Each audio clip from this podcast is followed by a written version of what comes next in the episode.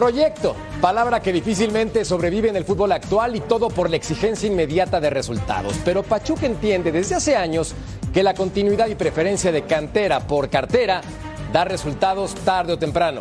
Hoy los Tuzos bordaron la séptima estrella en su escudo con una clase de contundencia, verticalidad y gran fútbol. Muchas felicidades Pachuca, campeón de la Apertura 2022. Bienvenidos, es hora de punto final. Y platicamos de la final del fútbol mexicano. Gracias por acompañarnos en esta edición de Punto Final, porque hoy el equipo de los Tuzos fue contundente. Hoy el equipo de Pachuca demostró una clase de fútbol. Hoy el equipo de casa pudo sobrellevar un partido sumamente relajado en compañía de Jorge Murrieta, de Beto Valdés, de Paco Palencia, del ruso Brailovsky. Gracias por estar con nosotros. Tocayo, 8 a 2 el resultado final. ¿Cómo te va? Un resultado muy abultado. Jorge, te saludo con mucho gusto. Beto, Paco, Ruso. Y el Pachuca pudo haber ampliado esa ventaja, pero aquí muy bien Volpi atajando este, este penal cuando veíamos el error de Ustari en el primer gol del Dedos López. Una final pues que se define desde el partido de ida. Hoy fue un mero trámite para el equipo del Pachuca, que es merecido, dignísimo final, eh, dignísimo campeón del fútbol mexicano. Mi querido Beto Valdés, ¿cómo estás? Bien, todo bien. Ya platicaremos un poco de la final y me gustó, me gustó lo que comentabas de proyecto. Hay diferentes tipos de proyectos de acuerdo y acorde a las necesidades y objetivos de cada institución. Y aquí me parece que el proyecto es claro, ¿no? Formación, inversión, apuesta por los jóvenes, de repente aparecen en otros fútboles, eh, las contrataciones son buenas. Es, es, impresionante lo que desarrollan en Pachuca. Totalmente de acuerdo contigo. Ruso Brailovsky, fuerte abrazo, ¿cómo estás?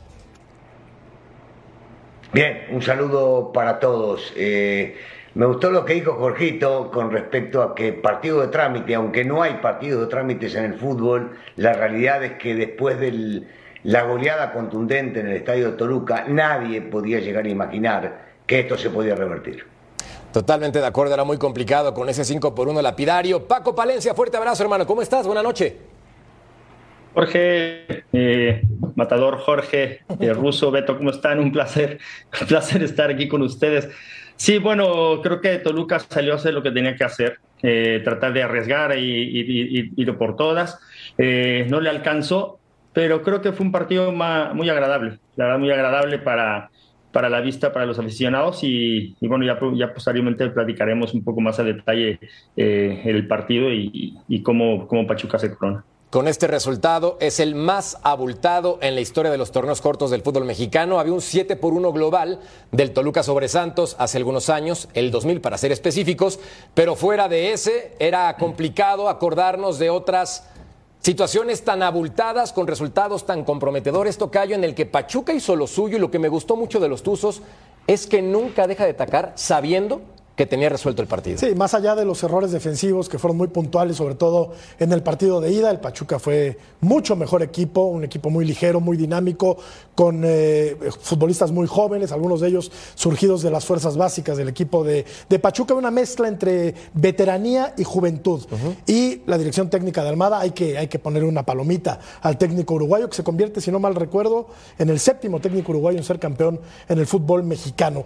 Guillermo Almada, que podría, podría podría ¿eh? ser el sustituto de Gerardo Martino cuando termine la Copa del Mundo. A mí, yo? a mí me parece que no es mala idea, ¿eh? no es mala opción. No, no, no, sin duda trabaja bien. Mira, yo, yo veo la final y hay momentos clave y refiriéndome específicamente al técnico, hay que decirlo, hay que resaltarlo, porque ya cuando viene 5-1 y llegas a tu casa con esa ventaja, en automático, y no me dejarán mentir Paco y, el ruso, tú te relajas como futbolista porque sabes que prácticamente estás ganado. Y en esa relajación son 15 o 20 minutos en donde Toluca aprieta, muerde, tiene cierta llegada y Almada empieza a gritar. Y ahí sí, y ahí sí le doy todo el mérito y lo apoyo en el, el volverse un poquito loco y decir, oigan, pues ¿qué está pasando? Reaccionen, despierten, retomen el nivel, retomen la confianza, retomen apretar, luchar. Y ahí sí Almada aparece. Almada aparece, empieza a mejorar Pachuca, sí viene el error de Ustari, pero si Almada no les pega un grito, yo creo que se van 45 minutos pavoneándose por todos lados y la cosa no hubiera mejorado. Almada, sí. excepcional. Totalmente de acuerdo. Antes de ir con Paco y con el ruso, revisemos la encuesta del día de hoy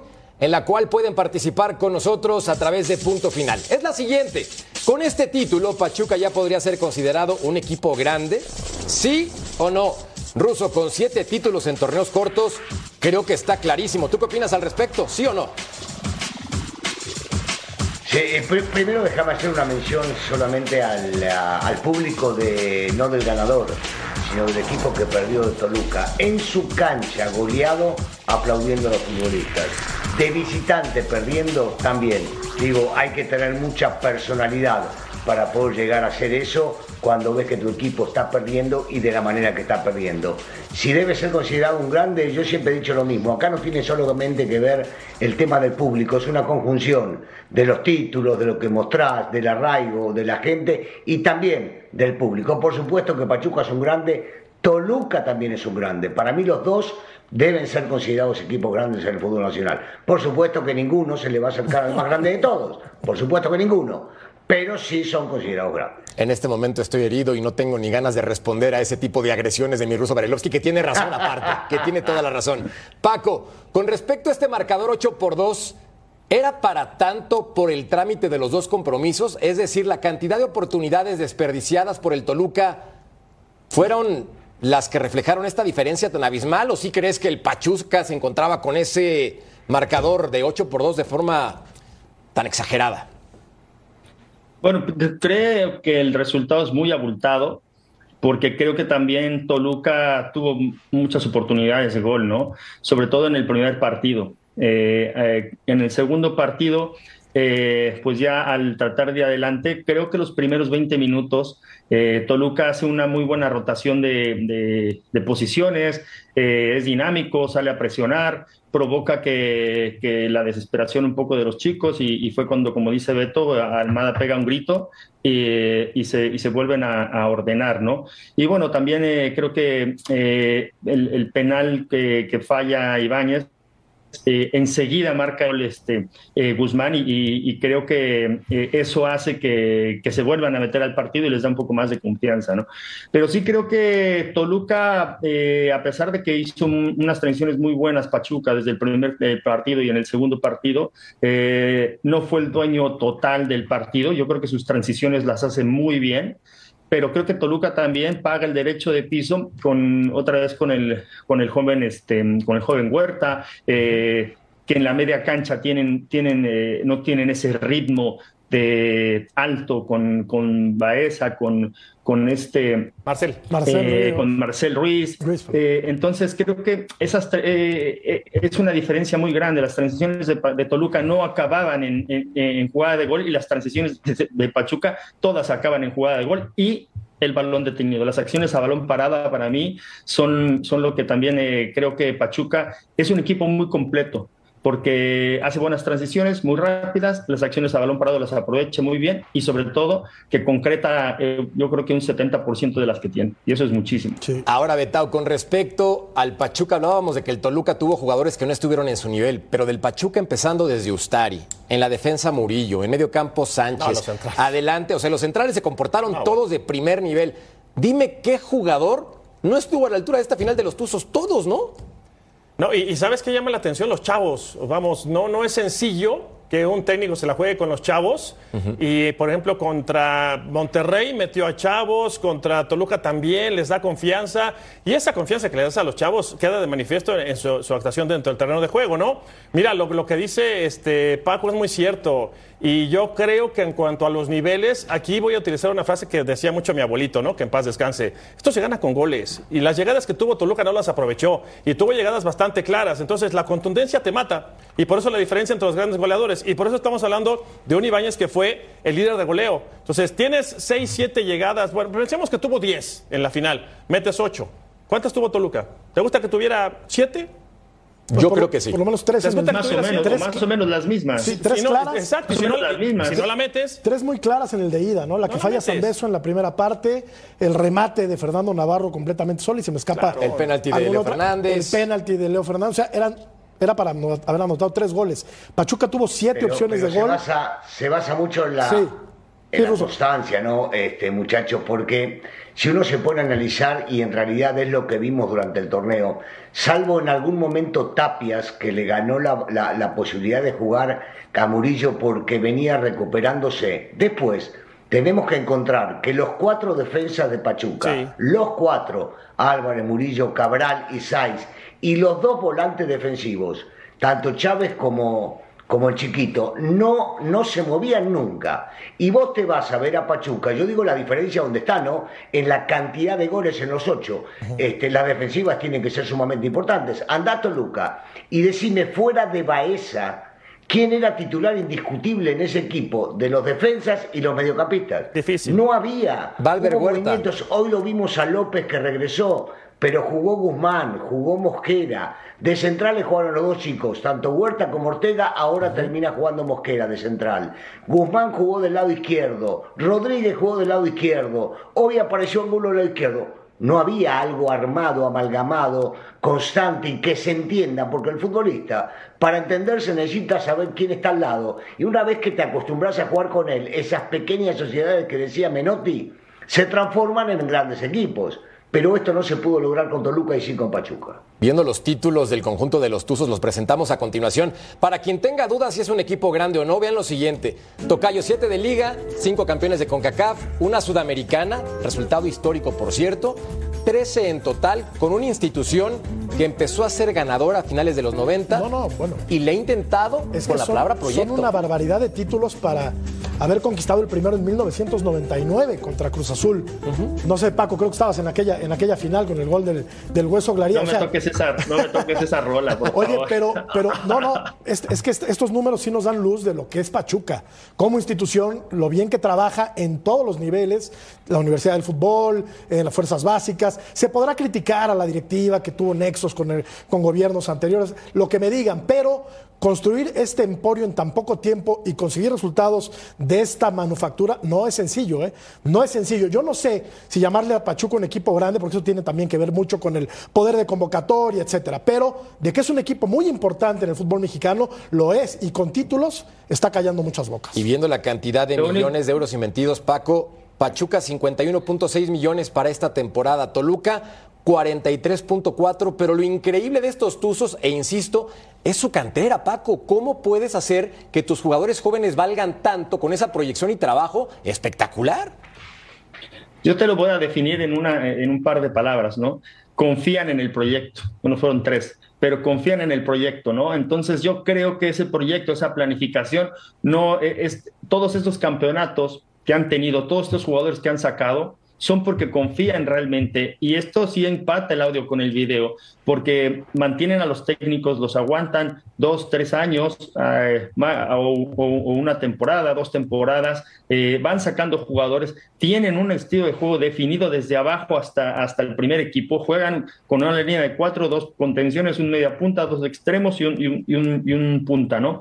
Si tú los ves jugar a la sub-20, sub-17, sub-15, juegan igual, entonces no me extraña que cuando llegan al primer equipo rindan de igual manera que el que está jugando ahí. Entonces, el proyecto que tiene Jesús Martínez, este, el grupo Pachuca, no nada más aquí, sino acá también en España, eh, han estado por Sudamérica. Yo creo que esos proyectos son los que hay que, hay que quitarse el sombrero porque la verdad que el proyecto que tienen ellos eh, lo han sabido llevar y el proceso lo han cumplido cabalmente. ¿Sabe dónde radica esto, agregando a lo que decís Paco? Esto radica en que la institución tiene una forma de comportarse.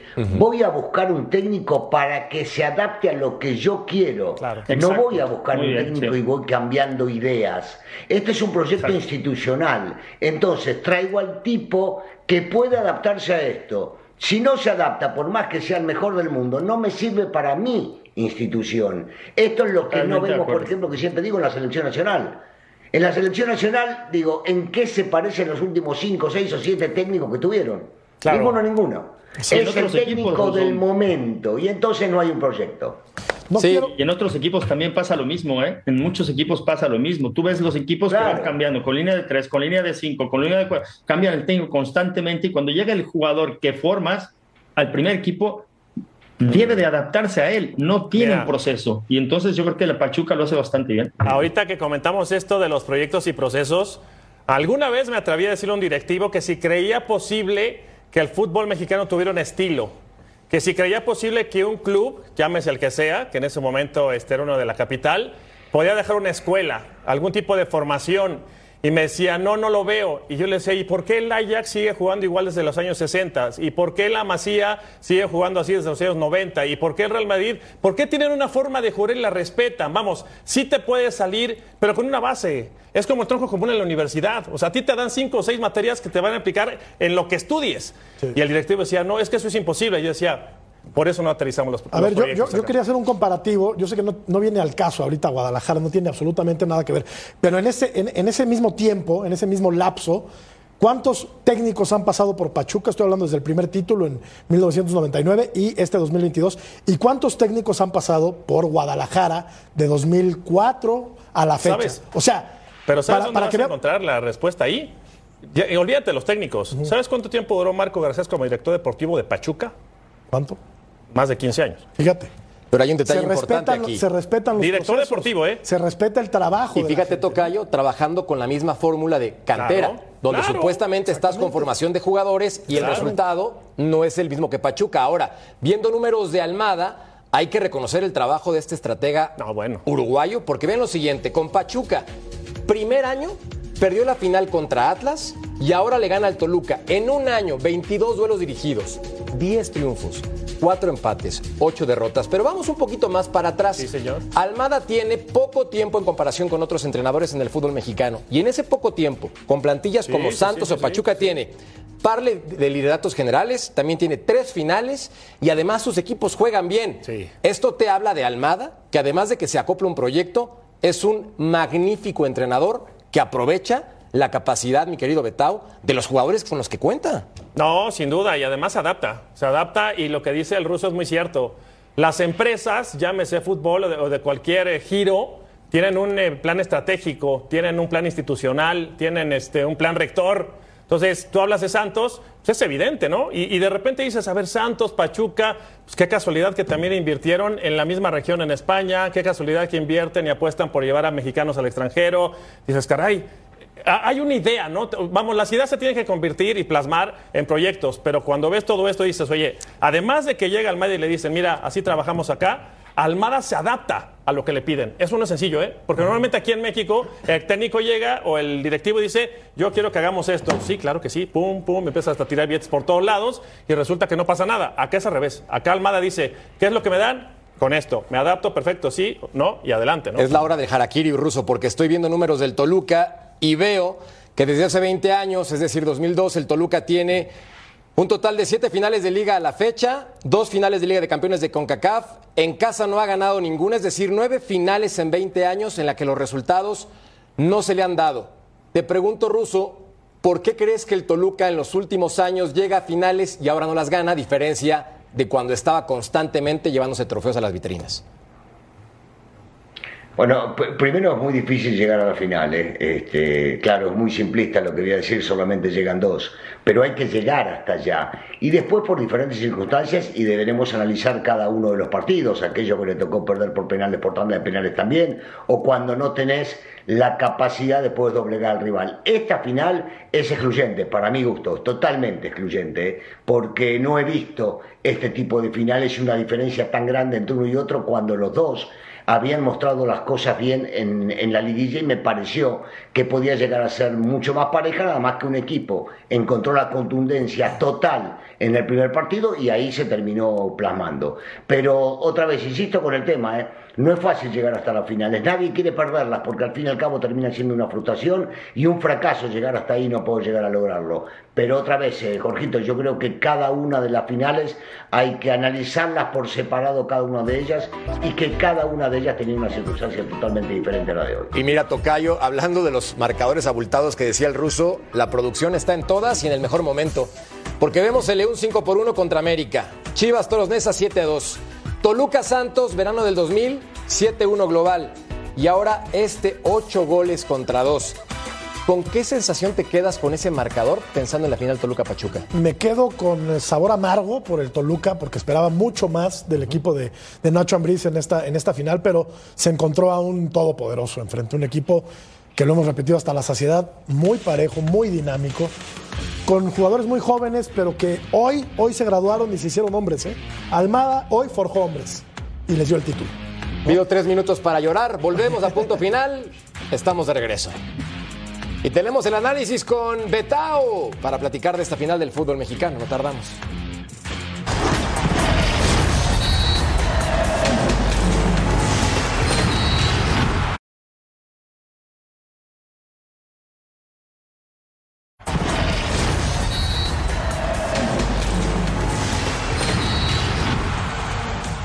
Seguimos platicando de la final del fútbol mexicano y Paco Palencia, creo que platicamos demasiado de lo bien que hace el Pachuca con justicia, porque lo merece, dignísimo campeón. Pero hablando del Toluca, creo que también hay un contraste importante. ¿Tú cómo lo ves comparado con la temporada anterior? Decirlo sin llorar. Bueno, yo creo, yo, yo, yo te digo sinceramente que, que también hay que reconocer el trabajo de la directiva del, del Toluca, ¿eh? No es fácil aguantar a un técnico que, tuvieron que pagar multa, que, creen en, que creen en él, que creen cómo juega, le traen jugadores y luego hace una transformación de llegar a la final, ¿no? Entonces yo creo que no es todo malo lo de Toluca. Yo creo que sí tuvo altibajos en la temporada, eh, hizo muy buenos partidos en la liguilla, pero creo que ahora le, le, pesó la contundencia de Pachuca. Pero yo creo que también hay que reconocer que la directiva del Toluca, cuando era el Toluca de Enrique Mesa, que mantenía un, un, eh, un equipo base que iba incrustando jugadores y jugadores y tenía un proyecto, era cuando el Toluca llegó a ser eh, de, los, de los grandes del fútbol mexicano eh, en esa época. Y ahora yo creo que sí también hay que darle un justo reconocimiento a que aguantaron al, al, técnico, que trajeron jugadores y que, y que pues llegó a la final, ¿no? Yo creo que Nacho también hizo un gran trabajo, no nada más Almada. Totalmente de acuerdo. Repasemos la lista de entrenadores uruguayos que han participado en el fútbol mexicano. Revisemos entonces lo que llama la atención como campeones en la Liga MX, Donald Ross,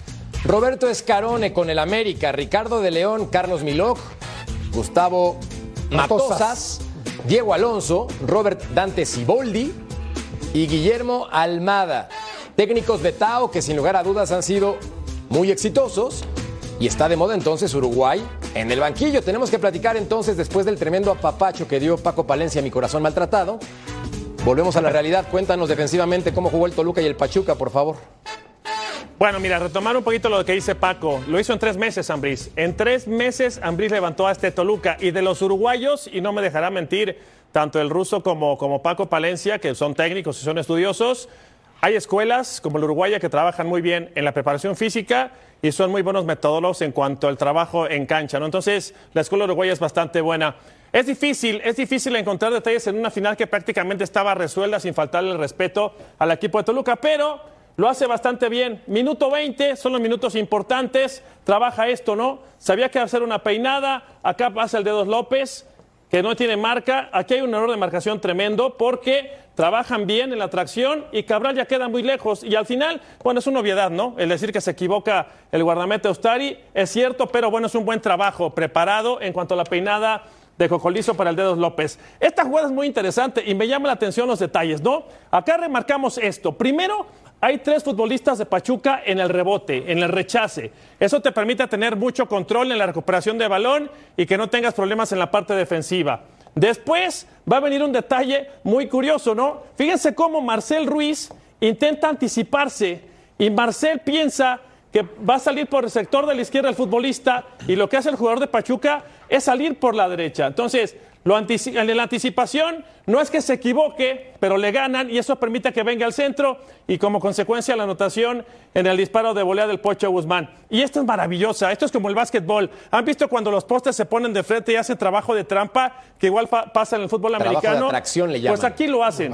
Aquí hacen, aquí hay un futbolista de poste, pero además de todo este detalle, va a girar Ibáñez y va de nuevo. Vamos, yo, yo soy muy respetuoso, pero la defensiva de Toluca, además de los dos futbolistas que están en la barrera, están haciendo zona. Y en el hacer zona hay poca comunicación, no hay tiempo de reacción, son muy pocos metros. Y en lugar de que estén marcando, este hombre que está directamente en esta parte de la cancha intenta tapar Ibáñez y ya era muy complicado.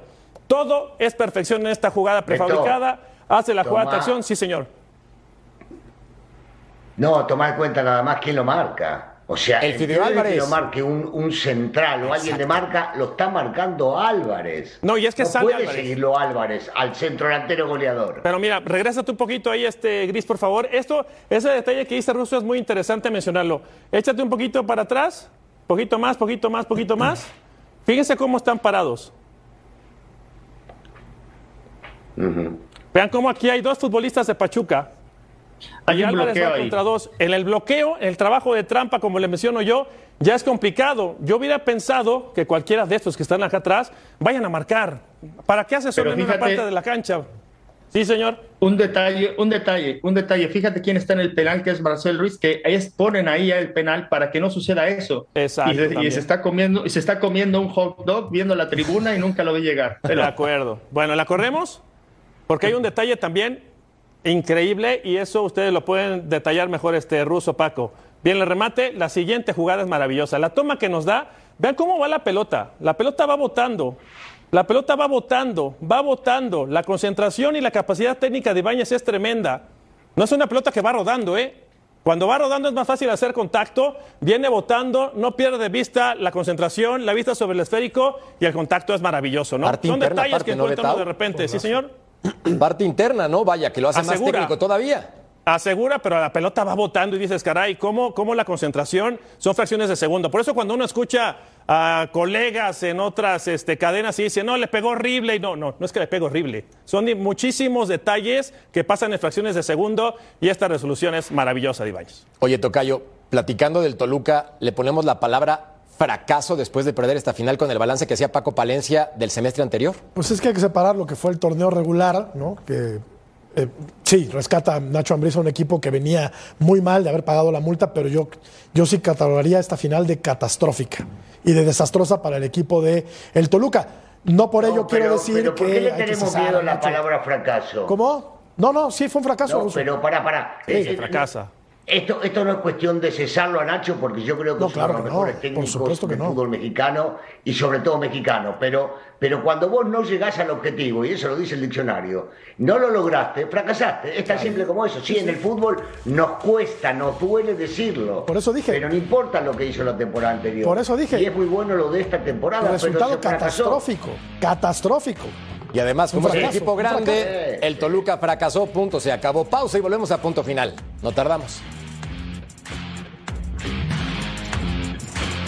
Y recuerden que tenemos también finales de conferencia en el MLS. Estamos de regreso en punto final.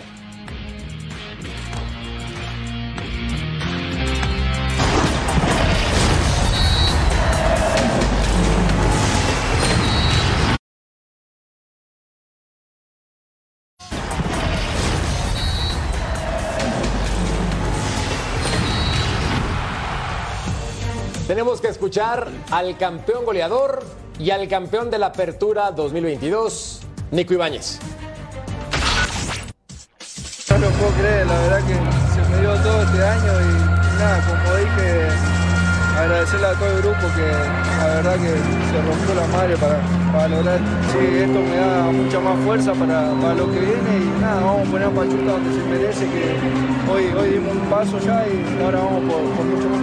Día a día, día a día, el grupo estaba convencido, la verdad que trabajamos muy duro pensando en esto y hoy lo pudimos lograr. La verdad que es una satisfacción muy grande y nada, a toda la gente que nos ayuda, que trabaja en el club, la verdad que es todo eso. No, todavía no, todavía no. En un futuro, como dije anteriormente, eh, si Dios quiere, ojalá bienvenido sea. Nada, a toda la gente que nos vino a apoyar hoy, a mi familia que está en Venado Tuerto y a mi familia que está continuamente conmigo, que la verdad que son el motor mío y por el que yo doy todo por. Y con el tiempo me di cuenta que, las cosas se me iban a dar, porque yo nunca dejé de trabajar, nunca dejé de creer en mí. Mi entorno, el más íntimo, siempre me apoyó y hoy tengo un reconocimiento, gracias a Dios. Yo creo que a lo largo de la temporada fue mucho mejor que otro equipo, en base a, a esfuerzo y principalmente a la humildad que tiene este equipo. Que haya creído en nosotros principalmente, ¿no es cierto?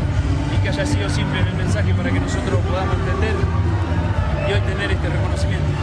Lo digo a toda mi familia que siempre estuvo, la que está en Argentina, la que está acá, a esta gran afición y como dije anteriormente, Teníamos más que un motivo suficiente, perdimos una final y nos comprometimos en volver a estar y lo pudimos lograr. Nos faltaba cerrarlo de esta manera y por suerte lo pudimos hacer. Oscar Ustari, guardameta del equipo de los Tuzos, que tuvo un trabajo extraordinario, que en liguilla quizás un par de dudas y luego se recuperó Betau y demostró su nivel, que es un gran guardameta. No, y a mí yo sigo sorprendido por la recuperación que tuvo de rodilla. La lesión que tuvo con Atlas de, rodilla era como para no volver a, incluso a caminar. Y el fútbol a veces no tiene memoria y es real. No- Nos acordamos nada más de lo bueno, ¿no? Pero también hay que darle mucho mérito a lo de Ibáñez. Pocos recordaremos que Ibáñez viene desde el ascenso con San Luis. O sea, la constancia de este muchacho y después eso lo catapultó a que pensaran en él en Atlético de Madrid, regresa a San Luis y después, bueno, llega a Pachuca. Pero el trabajo de este muchacho desde el ascenso, tú decías, pues este muchacho no puede jugar en esa liga, por Dios, ¿no? Una calidad tremenda. Paco, ¿lo ves entonces en el América ahora Ibáñez? Porque con eso de que se roban todo lo bueno, Pero de Santos.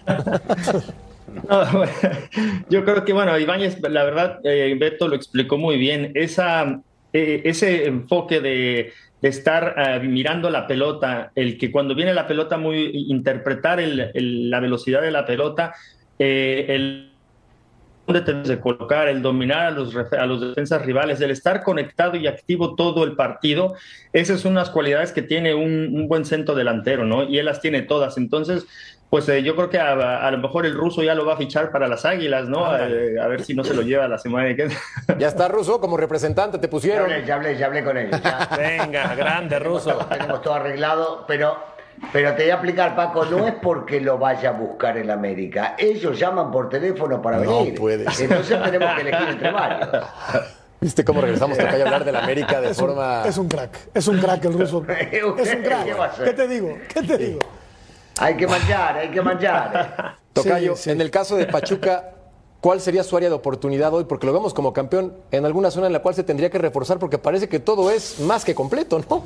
No, pues es que no le veo fallas al equipo de, de Pachuca. Bueno, yo, yo, yo creo ¿Sí, que ya debe Paco? empezar a cambiar. No, no veo fallas, pero yo creo que sí ya se debe de estar planteando eh, cambiar a ciertos jugadores o que vengan los jugadores ya preparados para, por ejemplo, Murillo tiene 34, Cabral tiene 37, ¿no? Entonces yo creo que ya ahí la- los- las dos defensas centrales son los que puede plantarse un poco, eh, no que los cambie ahora, pero sí que ya vengan eh, trabajando o escauteando quiénes son los que los pueden suplir a ellos en, eh, en una temporada, yo creo. Antes de que le pase, ¿no, Paco? Tapia An- hace, sí. Paco, ¿eh? Sí, ya está Tapia. Antes de que le pase Tapia. lo que le pasó al Atlas. Estuvo ¿no? jugando y jugó Exacto. bastante. Que el Atlas se fue haciendo viejo, sí, sí. haciendo viejo. Me tiraron de bicampeón, loco. bicampeón, Ah, no. pero el tercer torneo, pues ya no le pintó la cosa igual al Atlas. Tigres. Es un equipo una que sí. burrada. No, se hizo viejo. ¿Qué ibas a ¿no? No, no, iba a decir una burrada ¿Qué ibas porque iba a decir, decir? aquí lo comenté, pero no, lo comenté en redes y les dije, No, pero se sí lo está haciendo grande el equipo del Atlas Sí. y me tiraron de a loco muchos colegas también. Es un buen dato Y el que empecé a hacer Paco, el ¿eh? promedio de edad y decía, ya este, el, el delantero, el, el alto, el Furch, Furch. 33, 34, el portero 30 y tantos, los centrales 30 y tantos y fueron cayendo como soleitos. Y dices, caray, pues es que esto no es ciencia nuclear. Hay que empezar a hacer la parrilla de reemplazo y como dice bien el ruso, ya, ya Tapias ya lo tienen. Tapias Sí, es un crack, ¿eh? Sí, sí. Les sí. mandamos a Jared Ortega por chance y lo quiere el conjunto del Sigue Pachuca enojado con Jared. para que se pueda reforzar con un central que era del América, Ruso. Bueno, siempre necesitan jugadores del América para llegar a ciertas instancias y esto es normal, es obvio, se entiende. Jorgito, yo, yo te digo una cosa, yo sé que estás esperando que termine el programa para ir a llorar solo a casa, sí. pero cambia un poco la cara, hermano, no importa, ya sabía, era irrecuperable este partido, ya está, ya pasó, ya pasó. Hay que pensar el próximo torneo, por lo menos, pues está tranquilo, sí. Tú me conoces hace años. Me duele. Y aquí estoy sonriendo desde lo más profundo de mi ser, intentando de llevar este programa a buen puerto. Pero estoy tronado, hermano. ¿Qué más Sí, quieres que te diga? va El pañuelo bien. está acá abajo. Como Lo los hubieran visto en la sala, ¿no? lo hubieran visto en la sala aquí Va de bien. talentos. Lo hubieran visto. Compañeros, mejor vamos No, a una pausa y, volvemos a punto final. Gracias, producción, por rescatarme. Para hablar de las finales de conferencia. Ahora sí, espero. Un respiro para Jorge.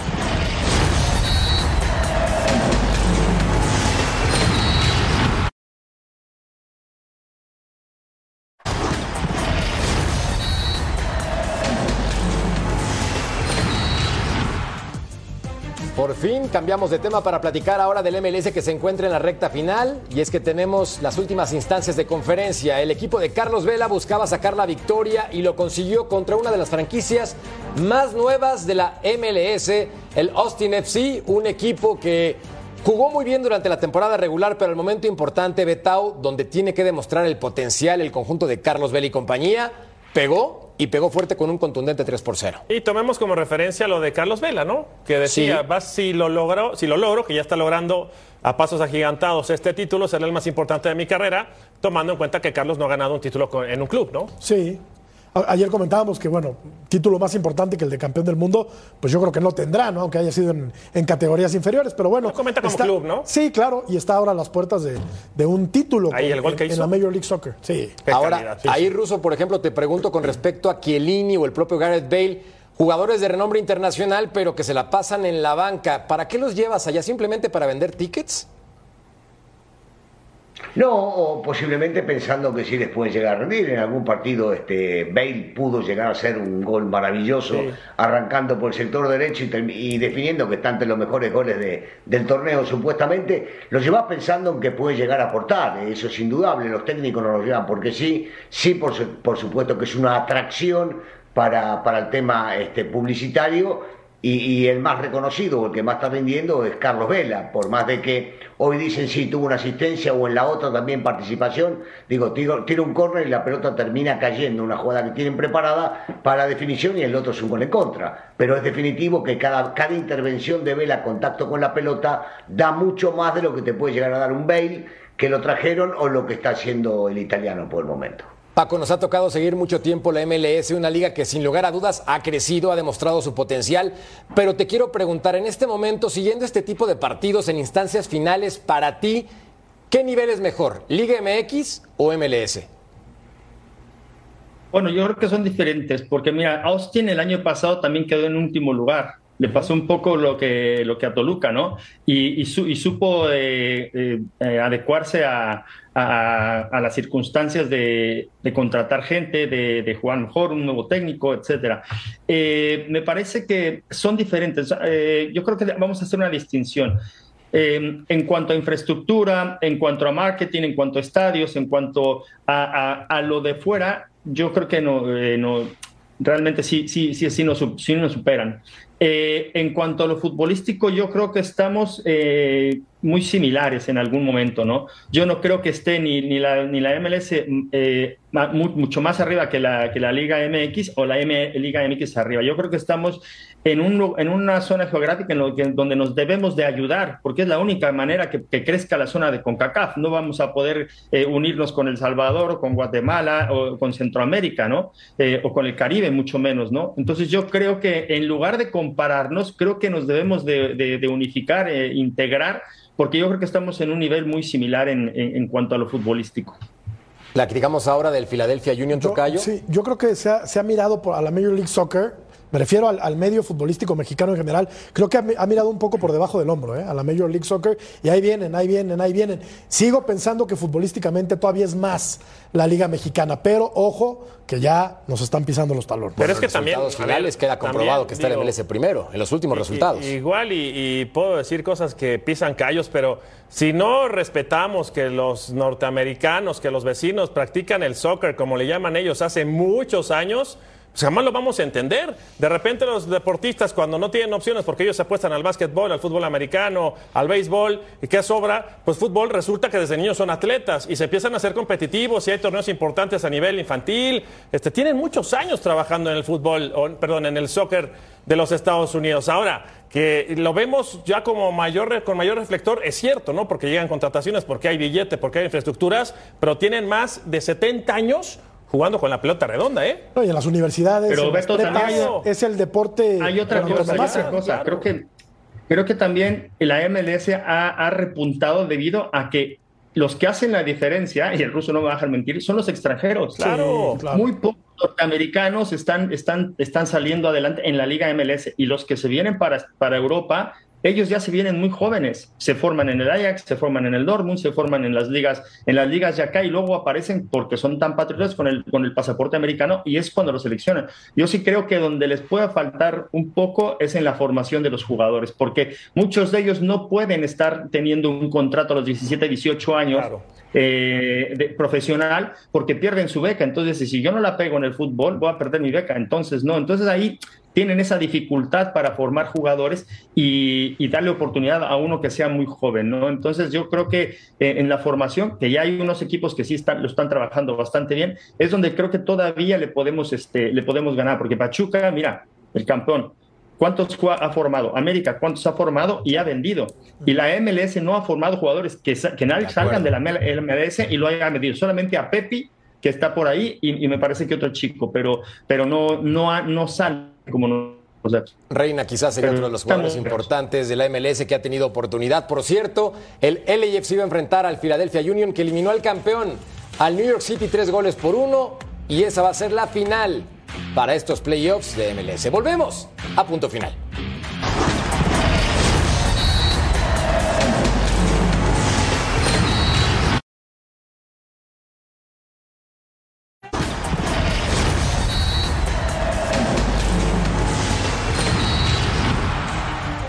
Estamos de vuelta en punto final ahora para platicar con Edgar Jiménez, quien se encuentra en la cancha de Pachuca con el título del conjunto de los Tuzos que tiene ya siete campeonatos en esta temporada, o no quiero decir en esta temporada, en su historia, un conjunto ganador, un equipo que ha sido muy consistente, que ha mostrado su fútbol, que aplastó al conjunto del Toluca ocho goles contra dos. Pero por mientras presentamos a la Chofis López. Reacciones. No, no es ninguna de las revanchas, simplemente vengo a disfrutar, vengo a ser feliz y y hacer un ídolo que poco a poco lo, voy, a ir, lo voy a haciendo. Sí, llega un equipo donde, donde juegan muy bien y creo que, que así te adaptas más rápido, ¿no? Entonces, como lo digo, yo estoy muy feliz de estar acá. Ojalá primero Dios y, me permita estar más tiempo acá. Como lo dije, la, unión, la valentía y, el trabajo en equipo, eso, eso siempre va a ser el, lo más importante de cada equipo. Inexplicable. Eh, más que, muchos de nosotros crecimos acá, es un sueño hecho realidad y gracias a Dios se cumplió. Ojalá, ojalá sea uno de muchos más. Sí, claro, como te digo, son procesos. Eh, me tocaron verlos desde la televisión, ahora me toca estar acá y muy contento, la verdad. Eh, terminando la, final pasada, nos, nos comprometimos a, llegar hasta acá y, y, ganar, la gracia a Dios se dio y ahora disfrutar. Y gracias por, por apoyar todo el tiempo. Eh, este triunfo es para ustedes, que lo disfruten y, que no duden que vamos por más. La Chofis y de la Rosa. Edgar Jiménez desde Pachuca, te escuchamos. Fuerte abrazo.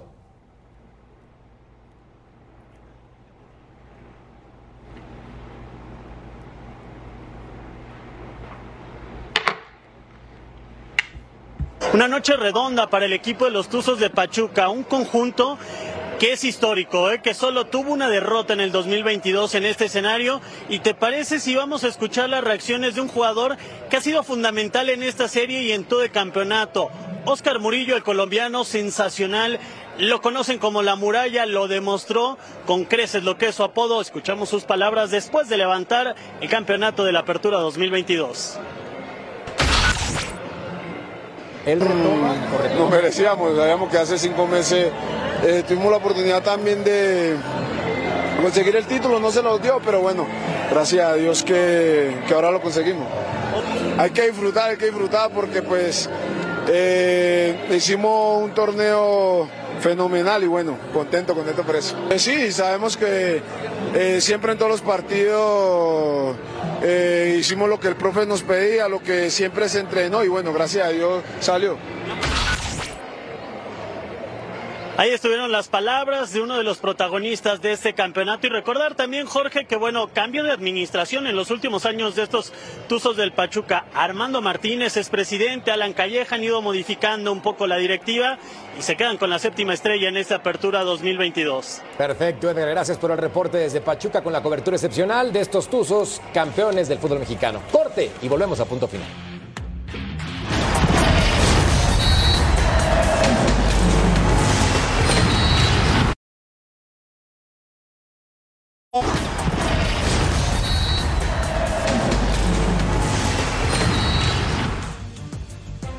A Pachuca con Edgar Jiménez. Aquí nos tienes, Edgar. Si alguien le sabía este campeonato era Víctor Guzmán, dio positivo a doping con Chivas, lo regresan a Pachuca. Escuchamos sus palabras.